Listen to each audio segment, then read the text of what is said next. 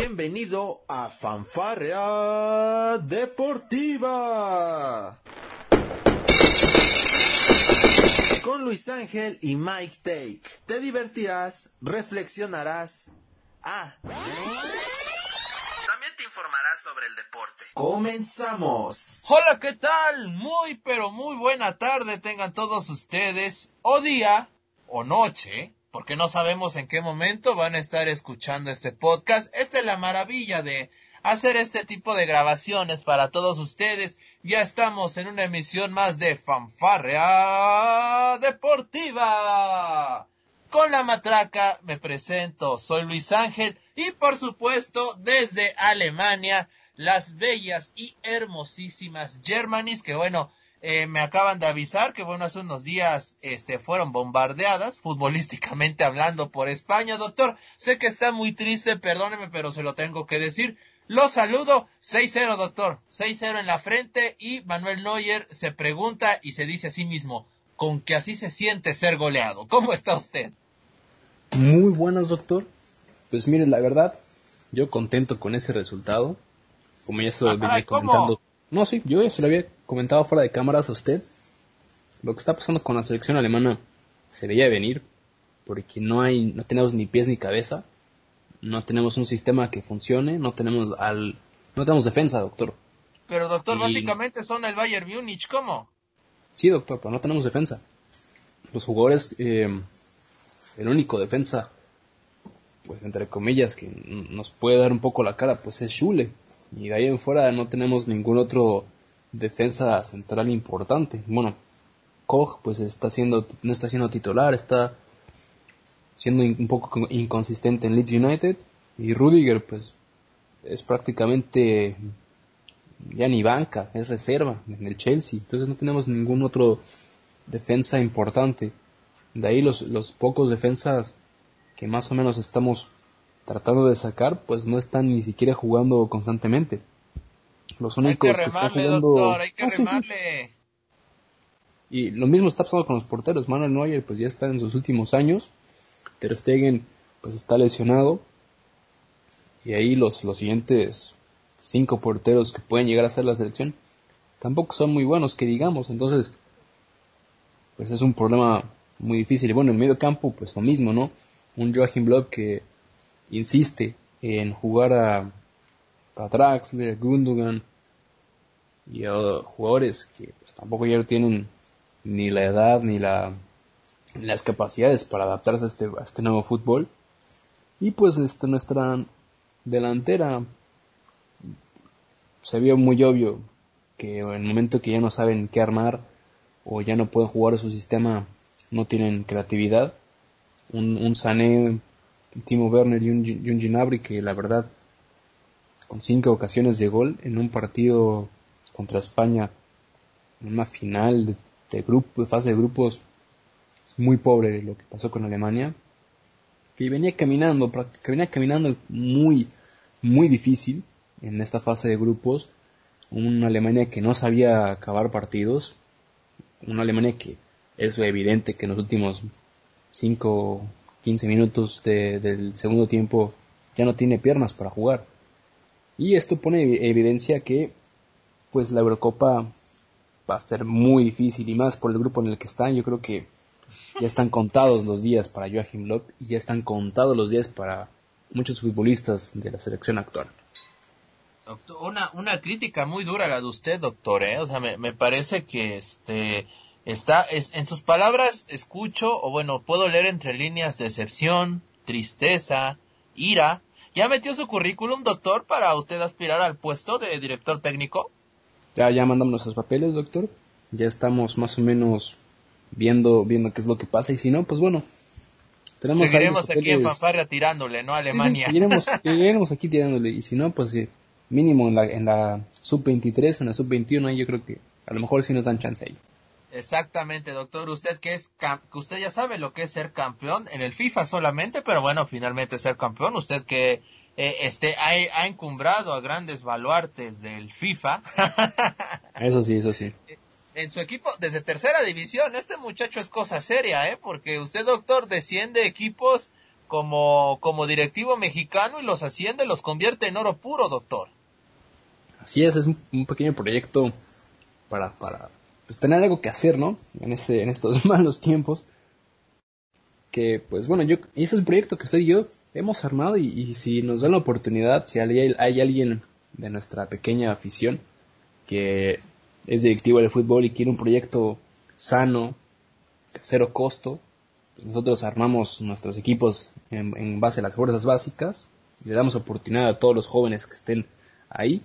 Entonces, pues si, si quieren darnos la oportunidad, ahí estamos, estamos solamente a un mensaje y nosotros podemos prestar nuestros servicios. Sí, no, este, definitivamente nosotros, nosotros somos barateros, dirían por ahí, ¿no, doctor? Eso sí, eso sí. Este, doctor, eh, voy a, ver, antes de ir al tema, porque este no es el tema de, del día, eh, mencionabas durante toda la, la tirria que le tiraste a Alemania, y que me parece la mayoría está muy bien fundamentada, por supuesto, hablabas de algo muy interesante, la cuestión física, doctor. La siguiente semana vamos a tener Champions League, doctor. Estamos saturadísimos de fútbol. Sí, y, y no saben, y no, no es solamente con la selección alemana, se vio y se está viendo reflejada en algunos resultados. Por ejemplo, la selección española perdió contra Suecia. Eh, eh, Francia que perdió contra Finlandia. O sea, las selecciones importantes, entre comillas, están teniendo los mismos problemas. Y lo mismo está pasando en las ligas domésticas. Un Bayern que sí ha sido dominador, pero también le ha costado un poco resolver partidos. El propio Borussia Dortmund le cuesta también resolver partidos el, Madrid, el Barcelona, Manchester United, Manchester City, el Chelsea. Todos por esta cuestión de los torneos europeos, partidos internacionales, eh, eh, la liga doméstica, la copa, están sobresaturados de fútbol. Y va a seguir así el tema de aquí mínimo hasta principios del 2023. Porque si te pones a ver las fechas que tenemos a partir del, incluso de, a partir de hoy hasta el primero de enero del 2023, pues termina, el momento que termina nuestra, la liga doméstica, la Copa, la Champions y torneos internacionales, tenemos las Olimpiadas, Copa América, Eurocopa, y después, al año siguiente, tenemos el Mundial, que sí, es hasta eh, noviembre, pero es año mundialista. Sí. Pero no es un mundial cualquiera, doctor, porque va a ser en diciembre. Bueno, eso sí, no va a ser un mundial cualquiera. Bueno, noviembre, perdón, noviembre, diciembre. Mm, no hay mucha fecha para descansar, si te pones a ver. Ya, yo creo que, doctor, eh, bueno, no sé usted, eh, yo creo que el próximo año vamos a ver ya, vamos a empezar a ver las modificaciones, ¿no cree? De cara a lo que será este 2022, porque a ver, tenemos vamos a tener Nations League con CACAF, vamos a tener el Final Four de la UEFA, obviamente las ligas, las copas, este Champions, Europa League, este Copa América, Juegos Olímpicos, aunque es sub-23 no importa, pero bueno, está esa actividad también donde FIFA bueno este permite que tres jugadores este adultos mayores puedan ir a la, a la selección sin condición alguna. Este, y bueno, a eso hay que sumarle, por supuesto, el tema del mundial que va a ser entre noviembre y diciembre allá en Qatar, doctor. Así es, además también súmale que el próximo año es la Eurocopa de la Sub-21, eh, también los torneos juveniles eh, a nivel internacional son el próximo año, tanto la Eurocopa, eh, la Copa, la Copa, ¿cómo se llama? es parecida a la Copa América, pero juvenil, entonces, ¿estás saturado de fútbol? Todo el mundo está saturado de fútbol. Sí, va a ser, este, va a ser muy complicado poder de repente solventar ese tipo de, de cuestiones, los viajes, este, el tema de la pandemia, que por supuesto le viene, fíjate qué curioso, ¿no? Un Mundial de Qatar 2022, doctor, que de por sí está bastante manchado, y hay que decirlo así, por el tema de la, de la posible compra de votos, la corrupción, y pues bueno, hoy nos topamos con este tema de la pandemia que pues también le termina por dar al traste y, bueno, de principio a fin, eh, Qatar 2022 va a ser polémico, doctor. Pues sí, y, acompañado con todo el, rigor que ha estado pasando desde ahorita hasta que llegue el Mundial, pues oye, eh, puede, que se, puede que se hagan muchas sorpresas para ese mundial. Puede que selecciones, y por más que me duele decirlo, puede que hasta Alemania se quede fuera del mundial, imagínate. Ah, caray, tanto así, doctor. No, ya, yo creo que no, no, no yo, yo, ¿eh? Mm, pues estoy exagerando, sí, pero por cómo se ven las cosas, por el tema de, del virus y por cómo se están dando las cosas en el fútbol, digo, suena muy, muy escalofriante, pero puede que se dé. Mira, si el tema de la pandemia sigue con esta segunda oleada tan grande como va, eh, lo más probable en un momento es de que podamos ver incluso eliminatorias en una sede neutra, ¿no, doctor? Es complicadísimo, por supuesto que lo es, pero igual, igual y eso termina siendo una solución, ¿no? Sí, puede, puede que suceda eso también. Doctor, en Corea del Sur 10 infectados por COVID-19 en esta última gira. La selección mexicana hizo pruebas COVID a todos los jugadores que fueron a, la, a los partidos amistosos. No salió nadie positivo, esa es una realidad o al menos eso es lo que nos están diciendo. Yo creo o quiero creer en esa parte de integridad en la Liga MX, pero ya uno nunca sabe. Pero llama la atención esto, ¿no? También lo de, por ejemplo, lo de Luis Suárez, que dio positivo por COVID-19 durante la gira europea. Bueno, la gira, este, no la gira, perdón, las eliminatorias en Conmebol. Y así puedes ir sumando casos, doctor. Y esto va a ser una constante en el fútbol mundial. Sí, hay jugadores, varios jugadores también del Wolfsburg vienen con, regresaron de estos temas internacionales con, con COVID, jugadores eh, importantes a nivel selección van a regresar con COVID. Lo mismo pasó con la selección ucraniana. Toda la selección ucraniana terminó con, con COVID 24 horas después del partido contra Alemania. El partido de Suiza contra Ucrania se canceló, pero el partido de, de Alemania contra, contra España se jugó sabiendo que había riesgo de que los jugadores alemanes tuvieran COVID. De hecho, los, los resultados se estuvieron dando hasta minutos antes de que se diera la patada inicial y aún así se jugó el partido. Sí, sí, no, no, no, no va a ser este para nada un entorno fácil eh, de aquí a los próximos dos años, como tú ya lo habías este dicho o lo has comentado, doctor. Y bueno, para los que tampoco ha sido, para los que no han sido tiempos fáciles, pues bueno, es para este top muy especial que, que traemos para todos ustedes. Y es de que, doctor, nos volvimos a meter en el almanaque de la historia del fútbol mexicano en esta ocasión. Estuvimos ahí escarbando para encontrar este información valiosa para todos ustedes.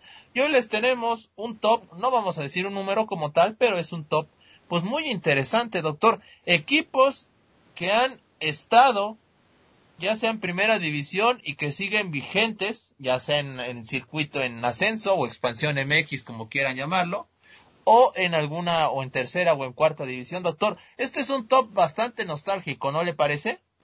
Sí, y pues la verdad muchos equipos ya no me acordaba y después de empezar a investigar un poco, pues recordé de lo bonito que era llegar a ver a estos equipos jugar, equipos que apenas tienen un par de años que entre comillas, desaparecieron, otros equipos que hace años que no se sabe de ellos, equipos que macabramente estuvieron nada más seis meses en, la primera división y de ahí nunca más se volvió a saber de ellos, o equipos que a lo mejor gente de nuestra edad o gente más joven que nosotros no sabe ni siquiera que existieron estos equipos. Son equipos que para nosotros fueron equipos muy importantes o fueron muy llamativos y yo creo que esto va a ayudar un poco a, la gente que nos escucha pues a recordar los momentos bonitos que llegaron a tener si es que son aficionados a estos equipos.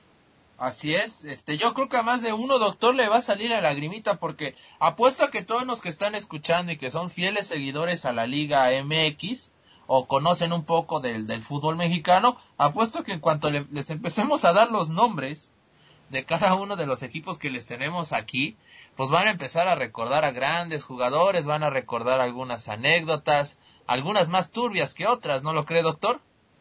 Sí, ahí, bueno, una vez empezando a investigar esto, pues bueno, sabemos que en el fútbol mexicano han pasado todo ese tipo de situaciones, pues prácticamente desde sus inicios, ¿no? Y que ha habido muchos equipos que han sido maltratados, hay equipos que han, pues, resurgido a la primera división o a las ligas de, la segunda división o la, liga de expansión o como se quiera llamar ahora, que pues son propietarios que nada más compran los derechos del nombre del, club y pues hacen y deshacen una historia muy muy muy triste para los equipos, ¿no? Sí, la verdad es que sí, el último caso, doctor. Y yo creo, ver, creo que este es uno, el tema, ahorita que mencionabas esta parte, creo que habría que empezar por él. Estamos hablando del Monarcas Morelia, doctor. Monarcas Morelia que ahora es conocido como pues el club, el Atlético Morelia. Exactamente, este y en primera división que bueno, de ser uno de los equipos más estables, hay que decirlo, en primera división, esa es una realidad con bajas y con altas como cualquier institución en nuestro país, pero el club Morelia, Monarcas Morelia de la zona de Michoacán, de Morelia, Michoacán, pues bueno, con todo el, con el tema de la pandemia, pues bueno, terminó la, el propietario que era TV Azteca, terminó por vender la franquicia, así como si fuera un, pues un producto cualquiera, ¿no?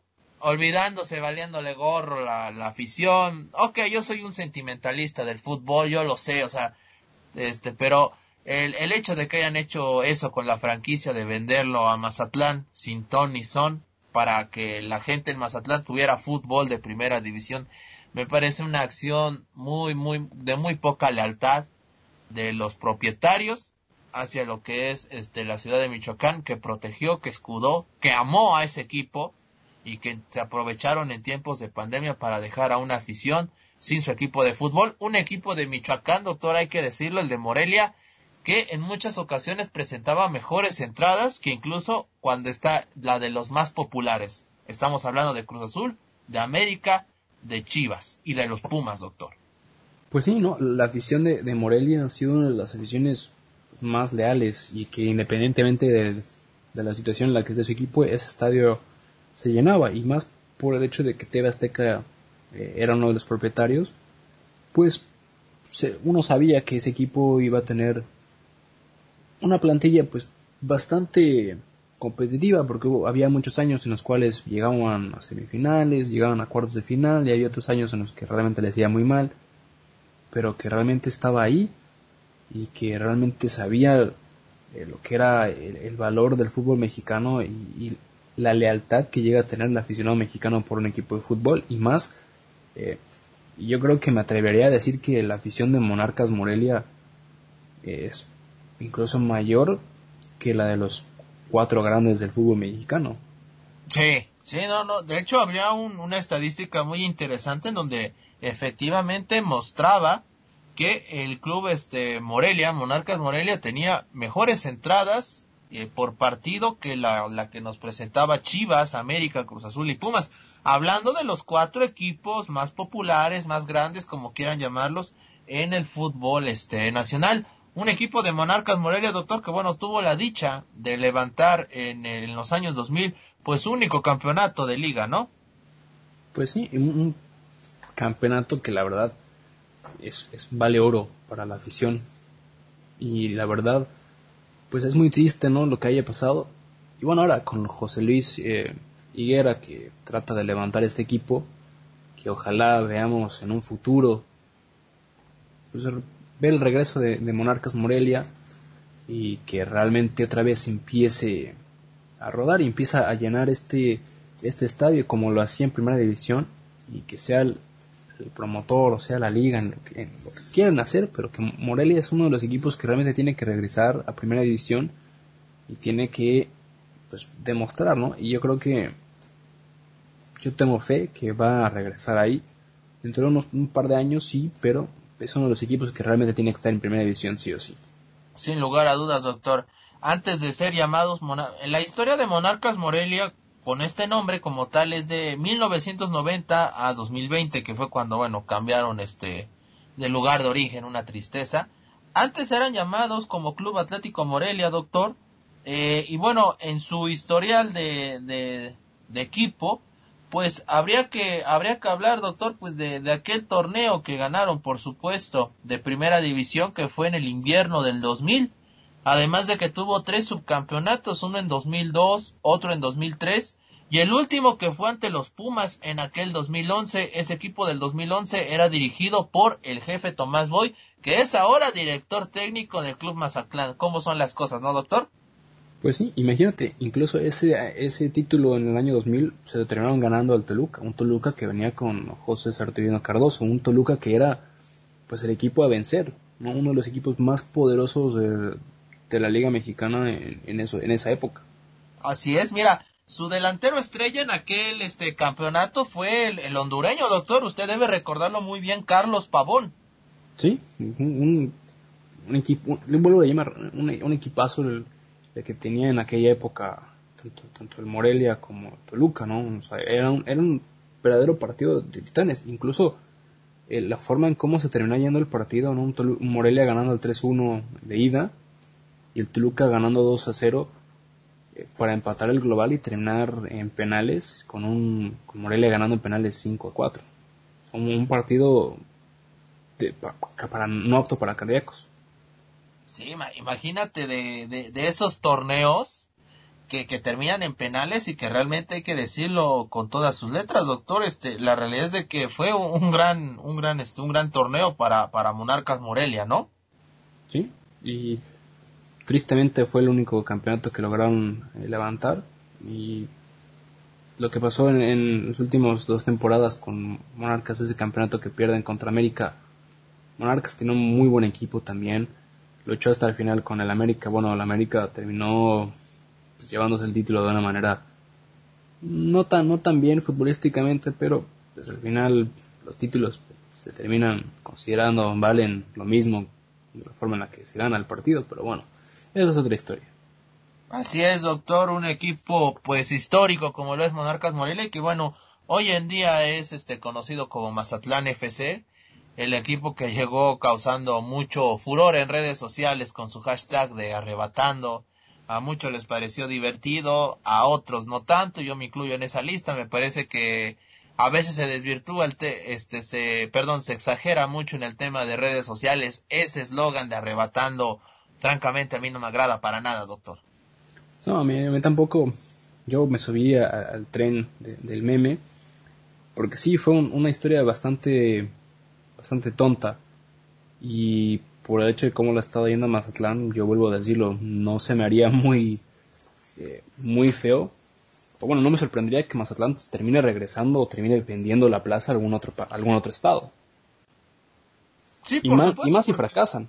Sí, no, y, y hay, habría que ver esto, o sea, no, no llegaron de la mejor manera, doctor, o sea, este, eh, porque la realidad es de que llegaron comprando la, una franquicia gracias al, gobierno que, que, bueno, que en estos momentos está en Sinaloa, pero ¿qué va a pasar después, no? Ese es otro en el fútbol mexicano. Cuando los gobiernos se meten en ese tipo de situaciones, híjole, cómo sufren los equipos y bueno, aquí en Puebla lo sabemos de maravilla, ¿no? Sí, lo sabemos de maravilla con los dos equipos pues, que han llegado a estar en primera división. Y bueno, mira, otro de los equipos que también tienen bastante historia en el fútbol mexicano y que realmente Ah, es muy triste que no haya podido regresar a primera división es el Barcelona mexicano, o sea, el Atlante Fútbol Club.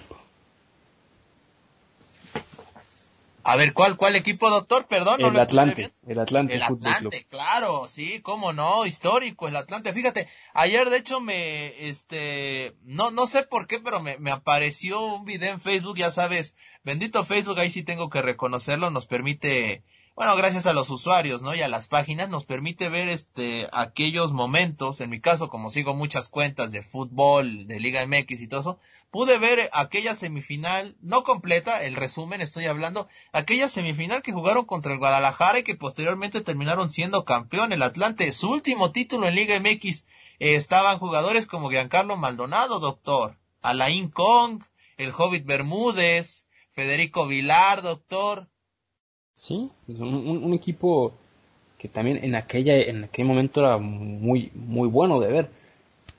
Yo me acuerdo muy bien los partidos cuando se mudaron a Cancún. Eso esos partidos cuando terminaron siendo campeones que pasaban por, por Televisa fueron partidos muy interesantes. Sí, Sí, sin lugar a dudas. A ver, doctor, ¿usted cuál es el, uno de los recuerdos más grandes que tenga del Atlante, doctor? Y esta es una pregunta que también va para nuestro, nuestro público. Pero a ver, del suyo, ¿cuál es uno de los más grandes recuerdos que tiene de los potros de hierro del Atlante? Bueno, dos, dos anécdotas que yo tengo más del Atlante. Una, cuando fueron campeones contra, que terminaron ganando a Pumas.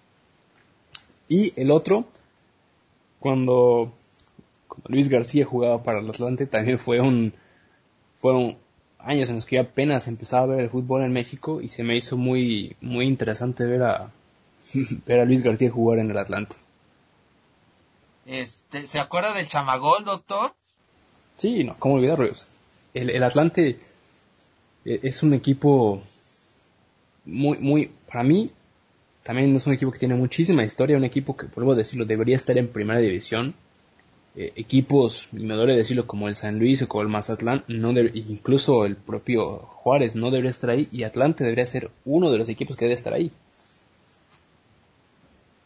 Sí, doctor. De hecho, recordando, no sé, con este tema del, de, la, de la abolición del ascenso y descenso que hay que decirle a la gente, pues bueno, el, el TAS falló a favor de la de la Femex Food en este tema. Recordar que Leones Negros de la UDG, otro equipo histórico, de cual hablaremos en su momento, Correcaminos, otro equipo histórico, y Venados de Mérida, ese no es tan histórico, pero sí ha tenido protagonismo en el ascenso MX, pues bueno, habían demandado a la Femex Food por el tema de la abolición de los ascensos y descensos. El TAS dijo no, la acción estuvo muy bien tomada. Y pues bueno, esto terminó perjudicando a todos, pero bueno, cuando se generó toda esta bola de nieve, la idea era que este equipos como el Atlante pudieran llegar a primera división, ¿no? Sí, y, bueno, no se dio. Y mira, otro de los datos curiosos del Atlante fue propietario de Televisa. En una época en la cual Televisa era propietario del América, del Necaxa y del Atlante, que los tres en aquella época jugaban en el, DF. Y un Atlante que jugó en el Estadio Azteca, jugó en el Estadio Azul, regresó al Estadio Azteca, regresó, jugó hasta en el Estadio de Nesa, donde jugaban los, Toros Nesa, luego se regresa al Estadio Azteca, se va a Quintana Roo, y ahora regresa a la Ciudad de México, pero ahora está en el Estadio de la Ciudad de los Deportes. Entonces, una historia bastante también interesante con el tema del Atlante. Sí, mira, fíjate, este, un poco de la historia del Atlante, pues bueno, hay que decir que como en época amateur, el Atlante tiene dos campeonatos de liga, en el 31 y el 32 y en el 40-41, una copa, eh, igual 41-42, y una vez campeón de campeones, 41-42, y ya en la época profesional, pues bueno, hay que agregar los títulos del 46, 47, 92, 93 y también ya del que estábamos hablando que le ganaron a sus Pumas, doctor. Sí, sí. Mm, voy a decir, en Atlante, para mí, uno de los equipos más importantes. Ah, para mí, el Atlante, que yo no soy aficionado al Atlante, es un, equipo que a mí me, me, gustaba, me gustaba mucho verlo en televisión. Y más por esos colores tan llamativos, tan similares a lo que era en el Barcelona, o lo que es el Barcelona. Incluso tener el mismo pues sobrenombre del Barcelona, los azulgranas, simplemente por, los colores. Sí, realmente, doctor, ah, no, no, sé qué usted, qué piensa usted, pero el logo del Atlante es muy bonito, doctor. Sí, ah, bueno, al menos a mí me agrada muchísimo el logo, es muy tradicional, doctor, ese logo. Sí, de hecho, el previo Atlante, pues es el equipo del pueblo, por, por el hecho de que en aquella época, cuando estaban en la Ciudad de México, pues era un equipo, pues, más, más, más que nada que la gente eh, obrera, gente de, clase media, pues se podía sentir identificado con el equipo por el hecho de cómo jugaba, el hecho de, de dónde venían, en el estadio en el que jugaban y pues su afición. Sí, sin lugar a dudas. Un equipo que, bueno, tuvo sus inicios, doctor, en 1916. Y aquí le va un poco de la historia, doctor. Y es que un grupo de muchachos que acostumbraba a reunirse en llanos que rodeaban al rancho de la condesa para jugar fútbol, decidió formar un equipo. El primer nombre del Atlante, por así decirlo, fue Equipo Sinaloa, doctor. ¿Cómo la ve? Sí. ¿Cómo da vueltas la vida? Sí, hombre. O sea, todo nos remonta a Mazatlán, a Sinaloa, doctor. ¿Qué está pasando? Pues ya ve lo pequeño que es México. Mira, Luego pasaron a llamarse, unos años después, el, Lusitania. Pasaron a llamarse así, que había sido hundido por Alemania en la Primera Guerra Mundial en 1918. Eh, en otro cambio de nombre, ahora le pusieron el U53, doctor. O sea, nombres muy raros. O sea, es, yo creo que este equipo estaban aquí sus, este, sus, sus, eh, sus bisabuelos, doctor. Yo creo porque tienen nombres medio locos que solo su familia pondría, doctor. Sí, yo creo que sí. Eh, yo creo que por eso es que el Atlante me, me, llama tanto la atención, ¿eh? Mire, ya fue en 1920 cuando Refugio Martínez, este, fue quien, este, le decidió ponerle el nombre de Atlante, derivado de Atlántico, doctor. Y una de las leyendas urbanas que se cuentan sobre Refugio es que tuvo que vender una vaca para obtener el dinero para los primeros uniformes, doctor. Así de noble era el Atlante, doctor. Pues sí, por eso se ganó el mote de equipo del pueblo. Ahí lo tienen, ahí lo tienen la una una breve semblanza de lo que fueron los nombres del Atlante. Fíjate, yo no sabía ese era Sinaloa, Lusitania y el U53, doctor, sus anteriores nombres antes de ser Atlante, increíble, ¿no? Pues sí, es un, equipo muy interesante, ¿no? Que también en su, en, en su momento llegó a rentar los, el los parques Alianza, el Parque Asturias, y pues que incluso llegó a compartir estadio con el Necaxa. Sí, sí, no hombre, el, Azteca llegó a albergar este tres equipos, bueno, cuatro equipos, Cruz Azul, América, Necaxa y Atlante, doctor. Sí, imagínate, qué, qué de locos. O sea, prácticamente el Azteca tenía partidos todas las, todas las semanas, todo el año, ¿no? Sí, y, y prácticamente pues llegaba a tener partidos viernes, sábado y domingo. Sí, sin lugar a dos por el tema de los, de los horarios de cada equipo. Este doctor, vamos a pasar con otro equipo, un histórico igual del fútbol mexicano, y es que este, con el patrocinio del ingenio azucarero Emiliano Zapata, fue fundado en 1943, nada más y nada menos que el club histórico conocido como Deportivo Zacatepec.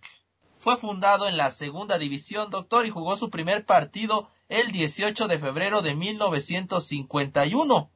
Los Cañeros empezaron y su primer partido fue una victoria 2-1 y así culminaron una exitosa campaña en la segunda división, doctor Zacatepec, otro equipo que ni a usted ni a mí nos tocó verlo, no en primera división, nos ha tocado verlo en Copa MX, en Ascenso MX, por supuesto, pero que bueno, es, no deja de ser un equipo histórico, doctor, el Zacatepec.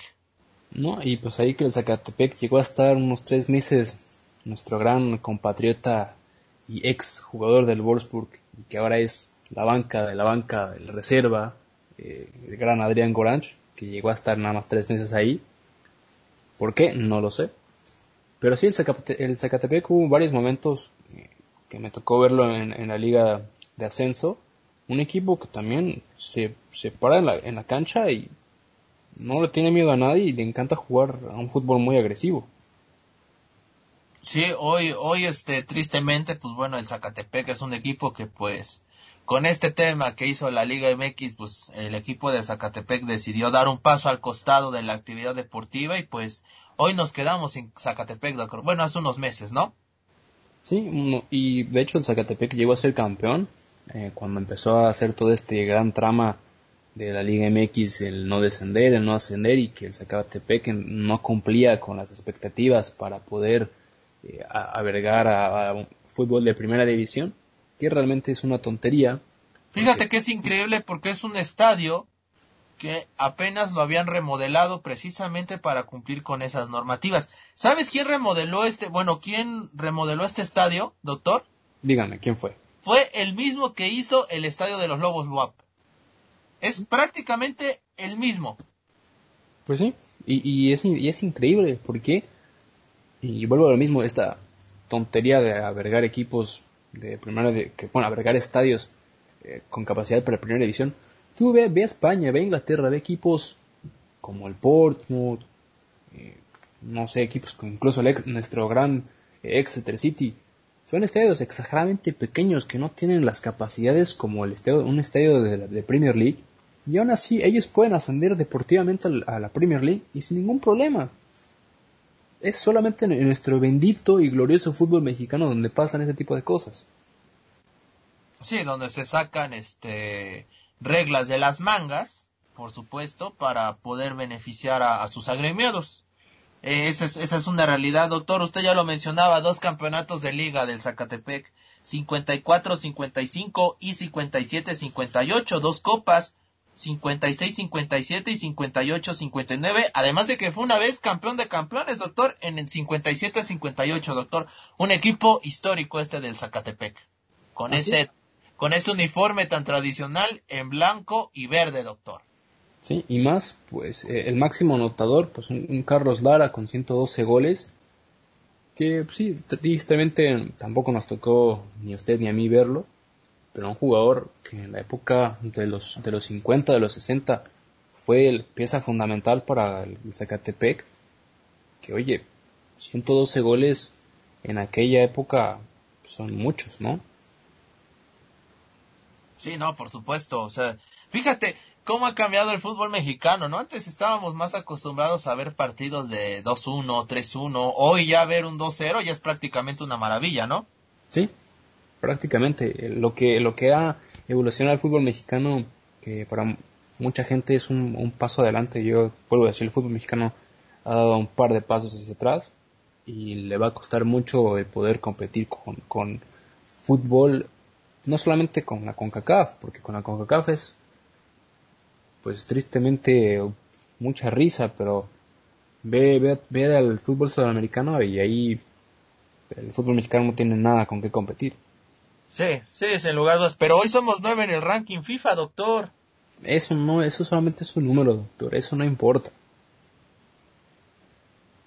usted siempre tan duro, doctor. ¿Por qué es así con nosotros? ¿Por qué, por qué, le, por qué le gusta este buscarle un, encontrarle un pero a todo, doctor? O sea, su actitud tan ácida no me agrada, doctor. siempre, siempre hay algo que mejorar. Uno nunca puede ser un experto en todo, doctor. Siempre hay margen para mejorar. Hombre, y en México, mira que hay muchas cosas que tenemos que mejorar hablando de en México ¿eh? hay muchísimo, muchísimo que mejorar. Sí, sin lugar a dudas, doctor. A ver, ¿qué equipo me, me ha, sacado usted del baúl de los recuerdos, doctor? Un equipo que a mí sí me llegó a tocar verlo y que regresó al fútbol mexicano en el 2013. Estoy hablando de los Toros Nesa, con ese increíble uniforme, con ese, ese plantel que tenía a principios de los 2000, bueno, a, finales de, los de los 90, a principios de los 2000, que muchos jugadores que ahora son directivos en el fútbol mexicano estuvieron en ese equipo. Sí, sí, este, de hecho hoy tenemos grandes representantes de los Toros Nesa en, el en los diferentes banquillos del fútbol mexicano, ¿no? Miguel Herrera, Mohamed, Antonio Mohamed, este Guillermo Memo Vázquez, por supuesto, son digamos yo creo los tres mayores representantes. Ese equipo que llegó a la final y que la perdió contra el Guadalajara era dirigido por Enrique Mesa, doctor. Sí, más, imagínate, un, un, lo que a mí me sorprendió bastante, que trajeron a Bebeto después de, de aquel mundial del 2002, que bueno, él nada más vino aquí a, a pasearse, prácticamente y ni siquiera terminó la temporada porque lo terminaron corriendo por tema de disciplina. Así es, sin lugar. Oye, fue fundado en 1991, doctor, en segunda división. Sí, y ascendió de manera deportiva en el, en el verano de. Hoy, del 95. Sí, cierto es. Fíjate, este jugó, como ya lo habíamos mencionado, la, la final frente al Guadalajara y pues bueno, terminaron perdiendo por goleada, ¿no? Sí. Frente a aquellas chivas de Ricardo Ferretti y pues donde uno de sus jugadores insignia de ese, de ese Guadalajara era el Gusano Nápoles. Sí, y fíjate, algo muy curioso de los Toros Nesa es que un partido te lo podían ganar 8-0, pero al partido siguiente perdían 8-0. Sí, por supuesto. Y también recordando algunos grandes jugadores, pues bueno, tenemos a Federico Lusenhoff. Él luego jugaría, si no mal recuerdo, en el Cruz Azul, doctor. Sí. Silvio Ruthman, Cristian Trapazo, Martín Vila, Vilayonga y por supuesto el gran Antonio Mohamed. Sí, que bueno, Antonio Mohamed se quedó a un gol de ser el, máximo goleador en la historia de Toros Nesa. Se lo terminó llevando su compatriota argentino Germán Aranjo y de ahí, bueno, el mejor mexicano fue Guillermo Vázquez con 27 goles. Tampoco son, son, son muy pocos para lo que fue Toros Nesa en, en, esos pequeños años que estuvo en, el fútbol mexicano. Sí, sí, sí, sí. Otro jugador que bueno salió de las filas y que de, de Toros Nesa, bueno por así decirlo, porque fue ahí donde consiguió sus primeras oportunidades y ahora es este un referente histórico obligado en la historia del Club Santos Laguna es Rodrigo el Pony Ruiz, doctor. Sí, vuelvo a decir, este, este equipo de Toros Nesa, además de los llamativos uniformes, de aquellas fotos tan históricas en las cuales todos los jugadores vienen con el, con el cabello pintado, esas clásicas, pues sí, peinados que llevaba Antonio Mohamed, incluso el propio Miguel Herrera, con colores en el cabello, era tan llamativo, la afición tan llamativa, ese estadio que realmente daba, no daba miedo entrar, pero uno se paseaba, uno se paseaba por ahí, sí, salir sí te daba miedo y más si todos no se había perdido. Sí, no, claro, era una afición muy brava la de los toros Nesa, ¿eh? Sí, y este, este todos los equipos del fútbol mexicano y más por, por, lo que es su afición, por la forma en cómo llegó al fútbol mexicano y tristemente por la forma en cómo se fue, pues que es uno de los equipos que para mí también debería regresar en un futuro a la Liga MX. Hoy está en la Liga del Balompié Mexicano, doctor, que es la contraparte de Liga MX, una liga de balompié que, bueno, ha tenido muchísimos problemas, esa es una realidad. Se ha llegado a rumorar que, pues, la liga tendría que ser suspendida. Ellos siguen, este, ahí, eso es, eso es una muy buena noticia. Pero sí, definitivamente, doctor, por supuesto que a estos equipos como Toros Nesa, pues a ti te gustaría verlos en, en Liga MX, ¿no? Así es, así es. Pero bueno, eh, lo que está pasando en la Liga Balompié Mexicana, yo creo que eso va a ser para algún otro eh, podcast que, que, vayamos a hacer en un futuro. Pero a ver, dígame, doctor, ¿usted qué otra institución del fútbol mexicano nos tiene para recordar? Pues mira, este, vamos con una institución que también eh, fue muy importante. Yo, yo quiero destacarla, por, es cierto, no nos tocó verla, doctor, esa es una, una realidad, pero me parece que son instituciones que con el paso del tiempo podemos irlas olvidando y me parece que eso no sería correcto. Por allá de los años 30, 40, en los 20, tuvimos un gran equipo que marcó época en México, el equipo Marte, doctor, un equipo histórico y que fue de los fundadores de la liga, doctor. Sí, aquel equipo que fue fundado en 1928, que en aquel juego también, irónicamente, también jugaba en Morelos. Sí, el, el, famosísimo Marte, doctor. Eh, fíjese, eh, o sea, digamos en el profesionalismo sí llegó en esos años, y fue campeón en la época amateur en el 98, en el 28 y 29, perdón, y en el 42-43, doctor. Sí, un equipo que también estuvo muy presente en el fútbol mexicano, como tú lo mencionabas, uno de los que fundó prácticamente la Liga Mexicana, que bueno, tristemente en el 2001 fue el, el último torneo en el cual pudo jugar de manera profesional con ese nombre, que también en 1956 que ya está jugando en la segunda división mexicana, fue expulsado de la Federación Mexicana debido a aquella eh, gran polémica que causó el hecho de los cachirules. Ah, sí, sí, por supuesto.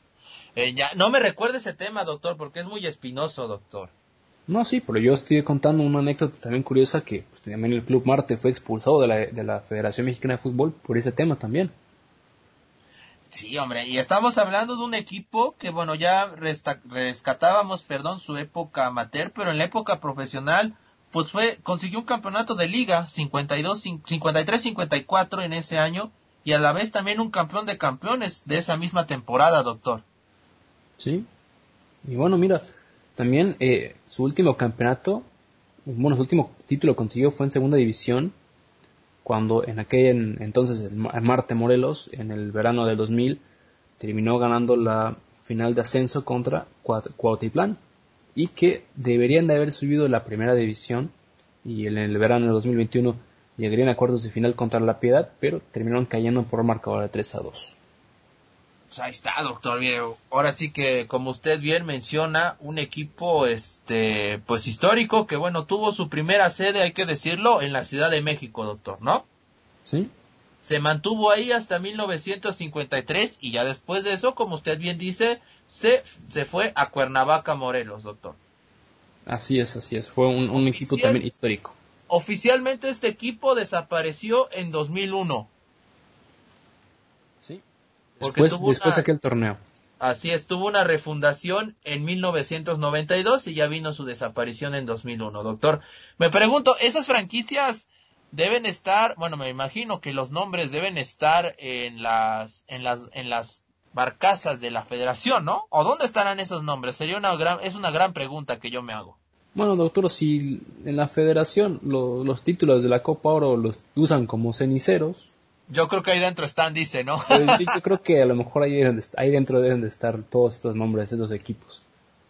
Así es, pero mira, un gran, un gran equipo, por supuesto, del Marte. Digo, no podemos hablar mucho de él, porque pues no, no lo conocimos, pero es importante destacar a este tipo de equipos que formaron parte de, de la, de la primera etapa profesional de nuestro fútbol mexicano, doctor. Pero a ver, usted dígame, ¿con qué equipo ahora nos vamos a ir, doctor? A ver, ¿usted a quién desempolvó?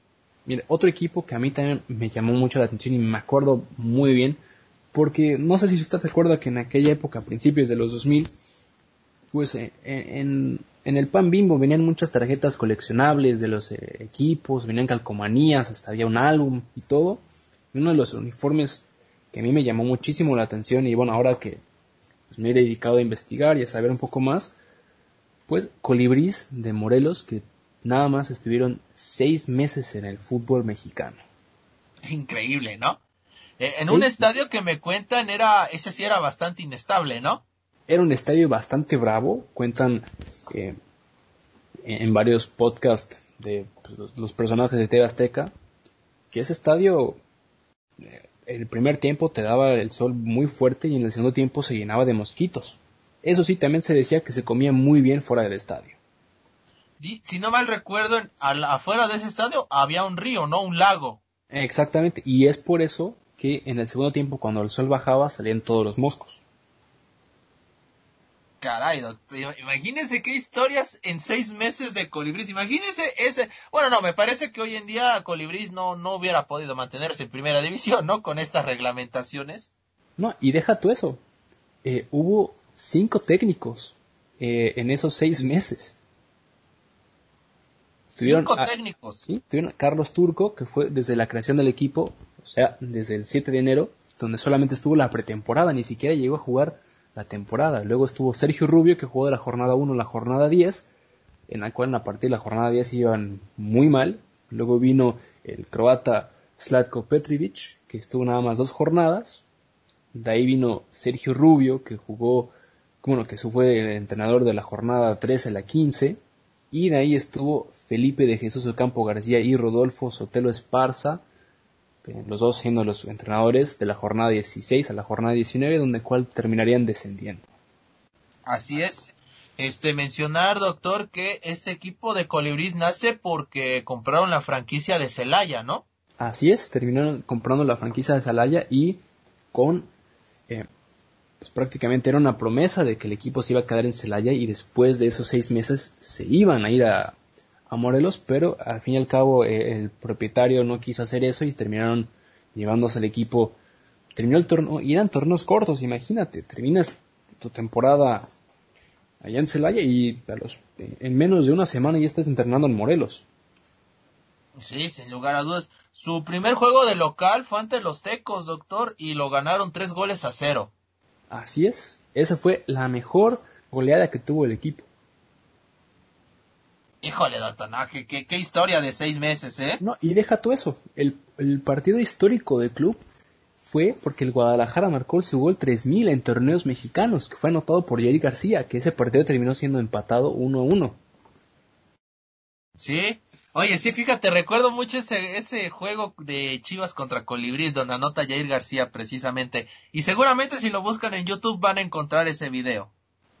Sí, eh, eh, vuelvo a decir, ese uniforme de Colibrís, ese, ese pequeño estadio, eh, todas esas historias, en seis meses tantas cosas que terminaron haciendo, es increíble.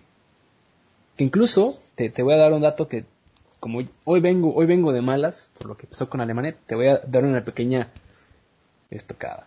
El Puebla perdió contra Colibrís en esos seis meses, 1 a 0. No me diga eso, doctor, ¿acá o allá? Jugaron, jugaron eh, ya en Morelia y terminaron ganando 1 a 0 al Puebla. En Morelos, perdón. No me diga eso, ah, o sea, ya, o sea, perdimos contra el poderosísimo Colibrís, doctor. Bueno, es que también el Puebla, el Puebla pues iba para el descenso también, ¿eh? Sí, el Puebla en aquella época iba, iba peleando por no descender.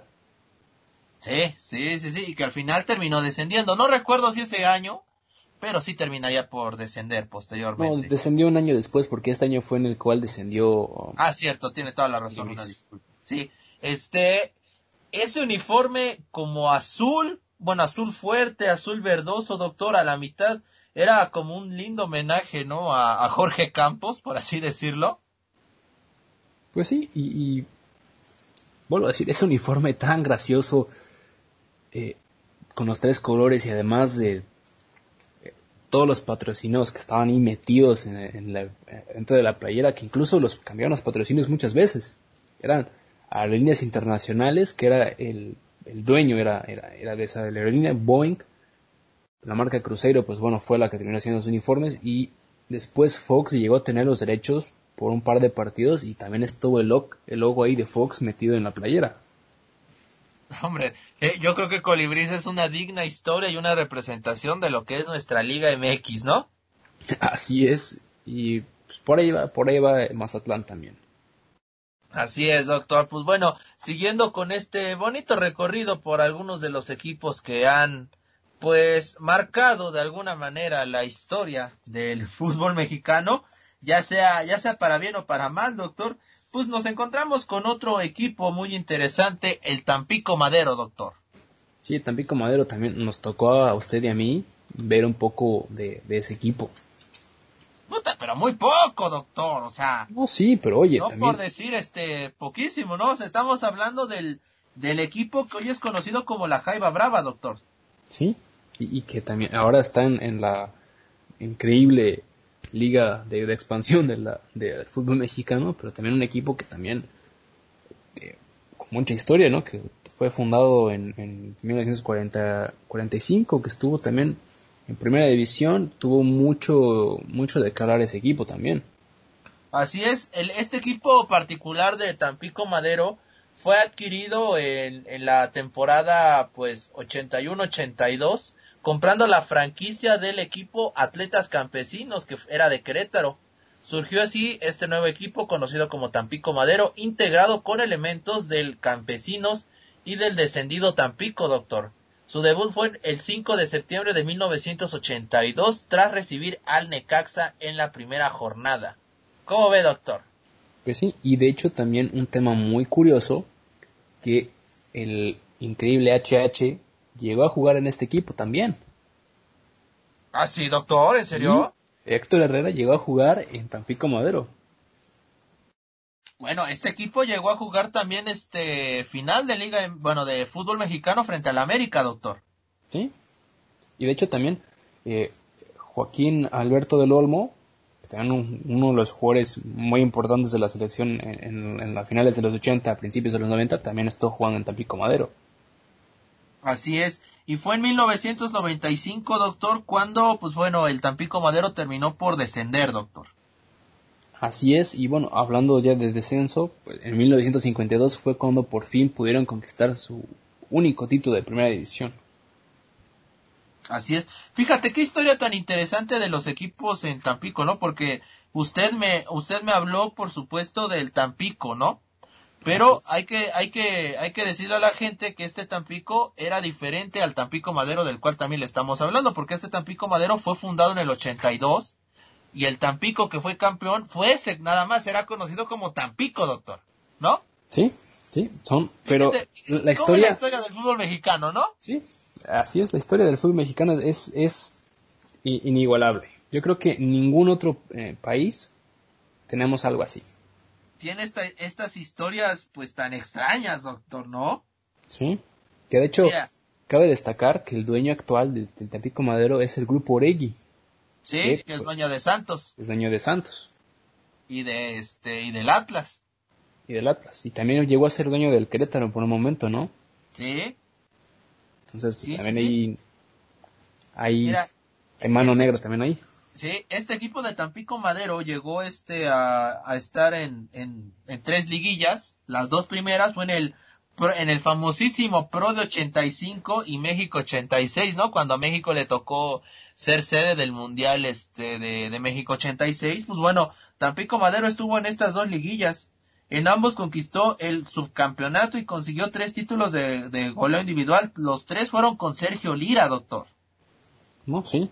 También eh, Tampico fue también un equipo interesante en, en, sus épocas. Así es, y si no mal recuerdo, creo que el primero lo perdió contra el contra el América y el segundo creo que lo perdió contra el, el Monterrey precisamente.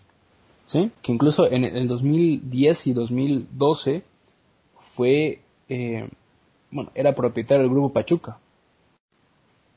También, Ah, mire. también estuvo Qué buen ahí dato ese, ¿eh? Sí, sí.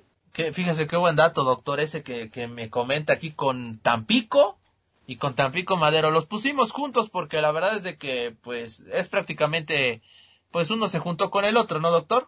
Sí, prácticamente es la misma institución, nada más que dos, dos historias, el mismo club con diferentes nombres. Así es, este, y pues bueno, digamos que como Tampico logró el título que ya habías mencionado en el 52-53, mientras que Tampico Madero solo tuvo dos subcampeonatos. Así es. Y bueno, doctor, ¿usted a qué equipo me tiene? Pues mire, un equipo que también tiene muchísima historia y también muy famoso, un equipo que ya tiene 109 años, que un equipo que para mí también debería estar en primera división. Ah, yo pensé que iba a hablar del Atlas o algo así, ¿no, doctor? No, no, no. Todavía no desciende. Eh, el Club Deportivo Irapuato. 109 años del Irapuato. 109 años del Irapuato, doctor. A ver, doctor, ¿qué me, qué me va a comentar de los freseros del Irapuato? Pues más que nada, eh, la, la Fresa, un, un- un equipo que eh, es muy importante para el fútbol mexicano, tiene, además de tener tanta historia, llegó a tener épocas doradas todos los años, hasta que tristemente descendieron y de ahí no han vuelto a ver la luz del día, que también pues han cambiado de nombre bastantes veces. ¿no? Eh, an- antes llegó a ser conocido, bueno, se fundó como Club Deportivo Irapuato, del 2002 al 2004 fue el Real Irapuato, después fue el Club Deportivo Irapuato, Club Irapuato por siempre, y de ahí se cambió a Club eh, Deportivo Irapuato hasta el 2019, que ya cambió a Club Atlético Irapuato y después volvieron a comprar los derechos y otra vez es Club Deportivo Irapuato. Ahí está, doctor. Este equipo que en estos momentos está en la segunda división de México, ¿no? Así es. Un equipo de Irapuato que sí, ese, ese sí nos tocó verlo, doctor, ¿no? Ese sí nos tocó verlo, es un equipo que también su estadio es muy bonito y, y cuentan también historias de, de exjugadores que siempre que llegan a jugar de local, bueno, siempre que llegan a jugar a Irapuato, los, los atendían y les daban una charola llena de fresas. Hombre, pues, es que si vas a Irapuato, doctor, se tiene que echar sus fresas, ¿no? Con crema o sin crema, como usted guste. Pero vaya que en Irapuato, ¿cómo comen fresas, doctor? Sí, doctor, eh, ese es uno de los estados que a mí me gustaría visitar, por el, nada más por el simple hecho de, de las fresas y por el simple hecho de poder llegar a visitar el estadio. Sí, y fíjate, tristemente este equipo, pues bueno, pasó por dos desapariciones, ¿no? Sí, El primero fue en 2001, doctor, y el, el la segunda, bueno, la, la reaparición eh, ya, ya sería para el 2002, ¿no? Donde el Querétaro, equipo de Primera A, pues bueno, fue comprado, doctor, en, un, en uno de esos cambios bastante extraños que solo pasan en Liga MX, ¿no? Así es que solamente nos pasan este bendito, bendita Liga MX. Así es. Fíjate, eh, jugadores como Edison Méndez y Mauricio Solís, además de Ronald Gómez, no sé si los recuerdes, seleccionados de Costa Rica, llegaron a jugar en el Irapuato, doctor. Sí, jugadores importantes. De hecho, los máximos eh, anotadores históricos del Irapuato, pues es Cristian Morales, de Argentina, con 123 goles, que estuvo del 97 al 2001. Y de ahí el mexicano Jaime Belmonte, con 106 goles del 1959-1972. Entonces estamos hablando de jugadores ya de épocas de antaño. Sí, doctor. ¿Y, su, escudo qué le parece? Este, el sol, bueno, el sol a media vista, el, escudo, bueno, una fresa en, una fresa, un, está dividido en, tres. El primer color azul, el irapuato en blanco y al fondo también un balón en blanco con, con color rojo, doctor. ¿Qué le parece el logo? Muy bonito, ¿no? Muy bonito. Uno de los logos más bonitos del fútbol mexicano para mi gusto. Así es, la porra y pues bueno, al equipo también se le conoce como la trinca fresera, ¿no? Así es, la trinca, un equipo, en, puedo decir, uno de los tantos equipos que deberían de estar en primera división, que equipos como el Mazatlán, el, eh, Mazatlán, eh, los Bravos, hasta incluso los los otros equipos que no tienen nada que ver en el fútbol mexicano, le están robando la plaza a equipos tan importantes como, como es el Club Deportivo Irapuato. Así es, doctor. Y bueno, pues ya eh, tenemos tanto, doctor, este tema nos puede dar para hablar de equipos y de equipos, nada más en el fútbol mexicano, la verdad no, llevo el conteo de cuántos, de cuántos hemos hablado, es una realidad. Tenemos la información, pero nos faltaron bastantes, doctor. Sí, y nos van a faltar bastantes. Sí, no, no, no. Pero ¿qué le parece si cerramos con este que me parece también es bastante emblemático y este por supuesto lo vimos, jugó incluso Copa Libertadores, doctor, Estamos hablando, doctor, de los jagualácticos, doctor. Los jaguares de Chiapas. Jaguares de Chiapas. No, no, no, doctor. Ese equipo también. Sus uniformes más que nada eran únicos. Eh, ya en los últimos años que estuvo en primera división antes de su última desaparición. Muy llamativos, ¿no? Que ya el simple hecho de no tener patrocinarios, usar su, su uniforme para poder promover pues tanto a, lo que era el estado como para prever pues la, fauna que hay en ese estado, ¿no? Sí, sin lugar a dudas, doctor. Eh, un equipo que, bueno, se identificaba, por supuesto, con el jaguar, que es un emblema de Chiapas, sin lugar a dudas. Y pues bueno, recuerda, doctor, cuando los partidos de los jaguares eran entre las 3 y las 5 de la tarde. Sí, esa era, era un calor, un calor brutal. Brutal, doctor. Un equipo de los Jaguares de Chiapas que llegó a jugar, corríjame si estoy mal, pero creo que llegó a jugar la Copa Libertadores contra el Atlético Mineiro de Ronaldinho. Sí, sí, y ese Jaguares que estuvo, tuvo jugadores muy importantes también, que llegaron a, debutar y llegaron a hacer pues, lo, que, lo que llegaron a hacer, ¿no? En, ese, en esa época. Salvador Cabañas, uno de los grandes jugadores que también pasó por el América, pero es uno de los mejores jugadores que estuvo en Jaguares. Así es. José Damasceno Tiba, ¿lo recuerdas? Sí. Rápido, ese, ese gran jugador brasileño. Otro que podríamos mencionar, Jackson Martínez. Me, lo robaste, doctor, pero sí, Jackson Martínez también. Que se convirtió, yo creo que se debe haber convertido en la transacción más cara de los Jaguares, ¿no? Sí. Porque de Jaguares brincó al Porto y ya después ya se perdió el pobre Jackson, ¿no? incluso Oribe Peralta llega a jugar en Jaguares.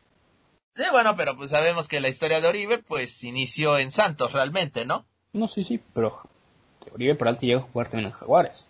Sí, sí, sin lugar a dudas, doctor. Un equipo que, bueno, estuvo en liguillas del fútbol mexicano, este, este nunca alcanzó una final, pero pues es, es, es curioso, ¿no? En su, mira, entre sus trofeos, eh, ganó torneos como la Copa Chiapas, doctor.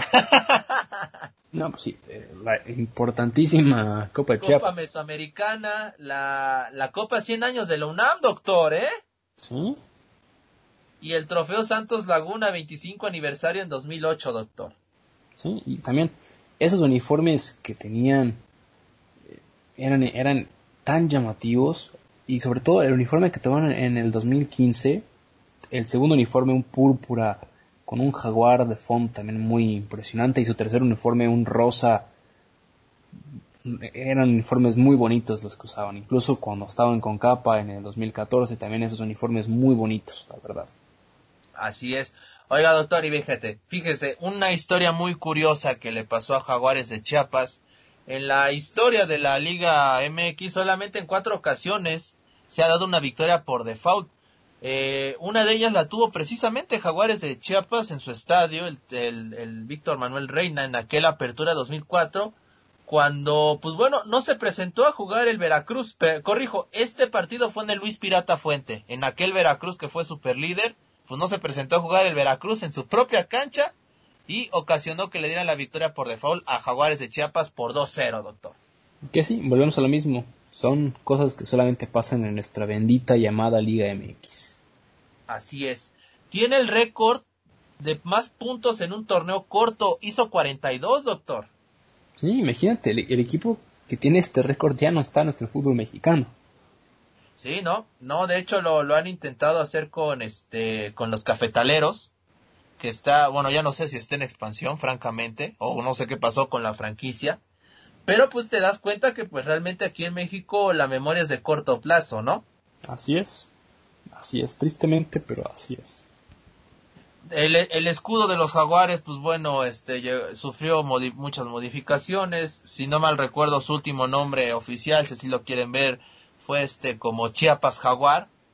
Ese jaguar este en un, en un fondo verde, doctor, en un escudo bastante bonito, a mí me gustaba. Pero pues el clásico jaguar con el balón ese no se va a olvidar, ¿no? El clásico de clásicos, doctor. Sí, ese nunca se va a olvidar también. Eh, bueno, no, no estamos hablando del último con el que iban a jugar, sino el, el verdadero que era un jaguar. Nada más era la cabeza del jaguar con el balón de fondo.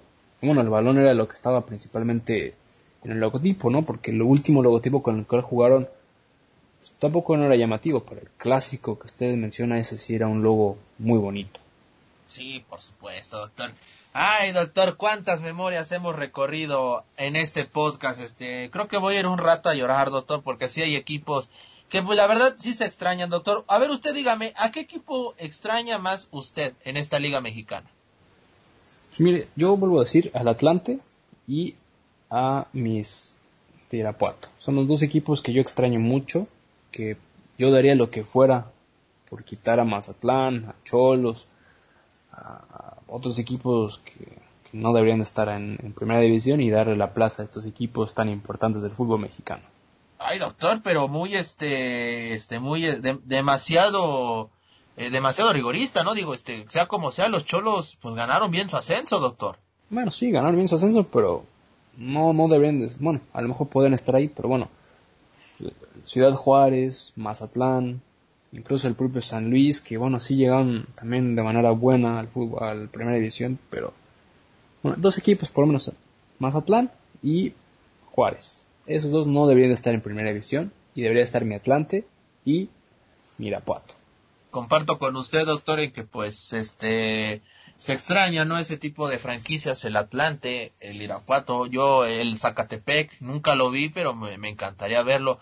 Correcaminos, no pudimos hablar de él en este podcast, pero también eh, los Correcaminos de la Universidad Autónoma de Tamaulipas, un equipo que se extraña.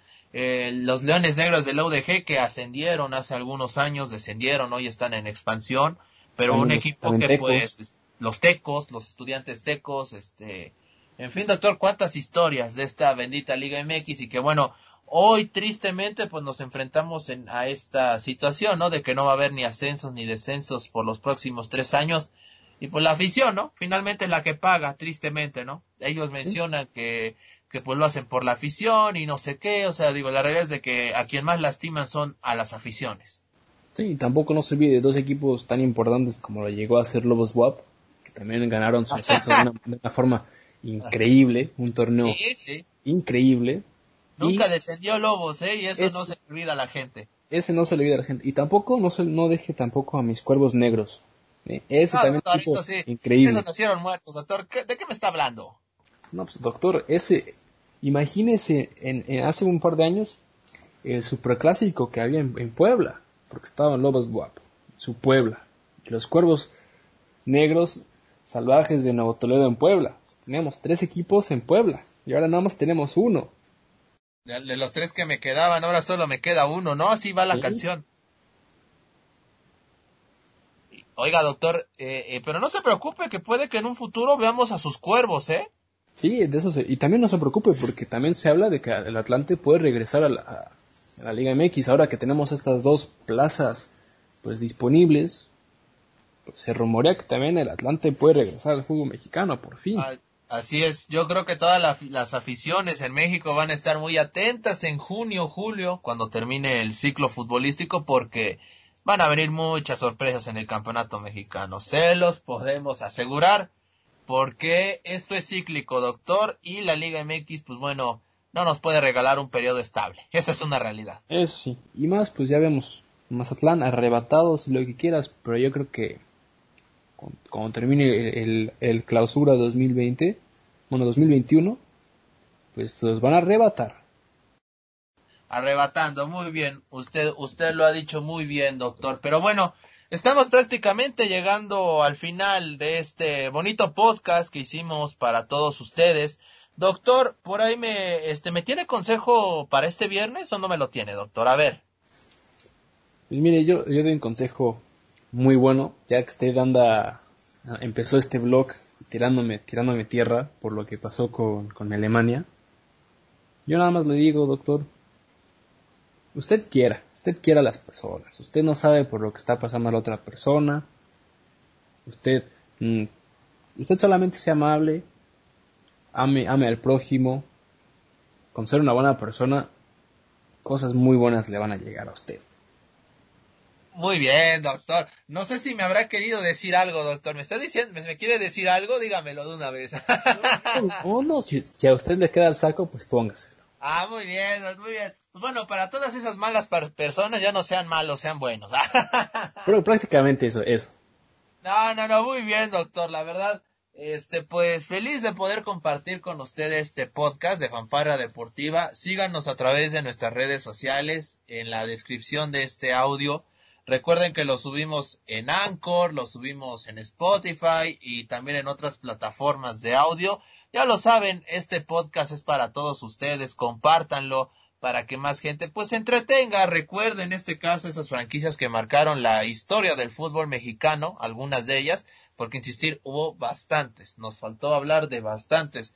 Pero la vez de que a todas esas franquicias, pues bueno, en algún momento por supuesto que dejaron su huella imborrable en la historia del fútbol mexicano. Muchas gracias, doctor, por haber estado conmigo. Saludos hasta las Alemanias y pues a disfrutar del fútbol porque ya regresan las ligas locales. Sí, y bueno, vamos a ver lo que va a pasar con, con mi Wolfsburg porque juega contra el Schalke. Ahora imagínate, el Wolfsburg pierde contra el Schalke. No, no, no, nosotros ya nos vamos aquí. Son el único invicto, doctor. Increíblemente, el Wolfsburg está invicto. Es, sí, pero vamos a perder el invicto contra el Schalke, doctor. Se lo aseguro. ¿Crees? Se lo aseguro. Híjole, no, pues a ver qué es lo que sucede, porque si el Schalke le gana al Wolfsburg, me parece que va a haber fiesta en esa zona de Alemania. Yo soy Luis Ángel. Gracias, doctor, no lo olvide. El doctor y su lema mía, san mía, ¿no? Así es, doctor, nosotros ya somos, somos del Bayern. Muy bien, doctor. Con la matraca, el doctor, yo soy Luis Ángel, esto fue Fanfarria Deportiva. Saludos a todos. Esto fue Fanfarrea Deportiva. Te esperamos en nuestra próxima emisión.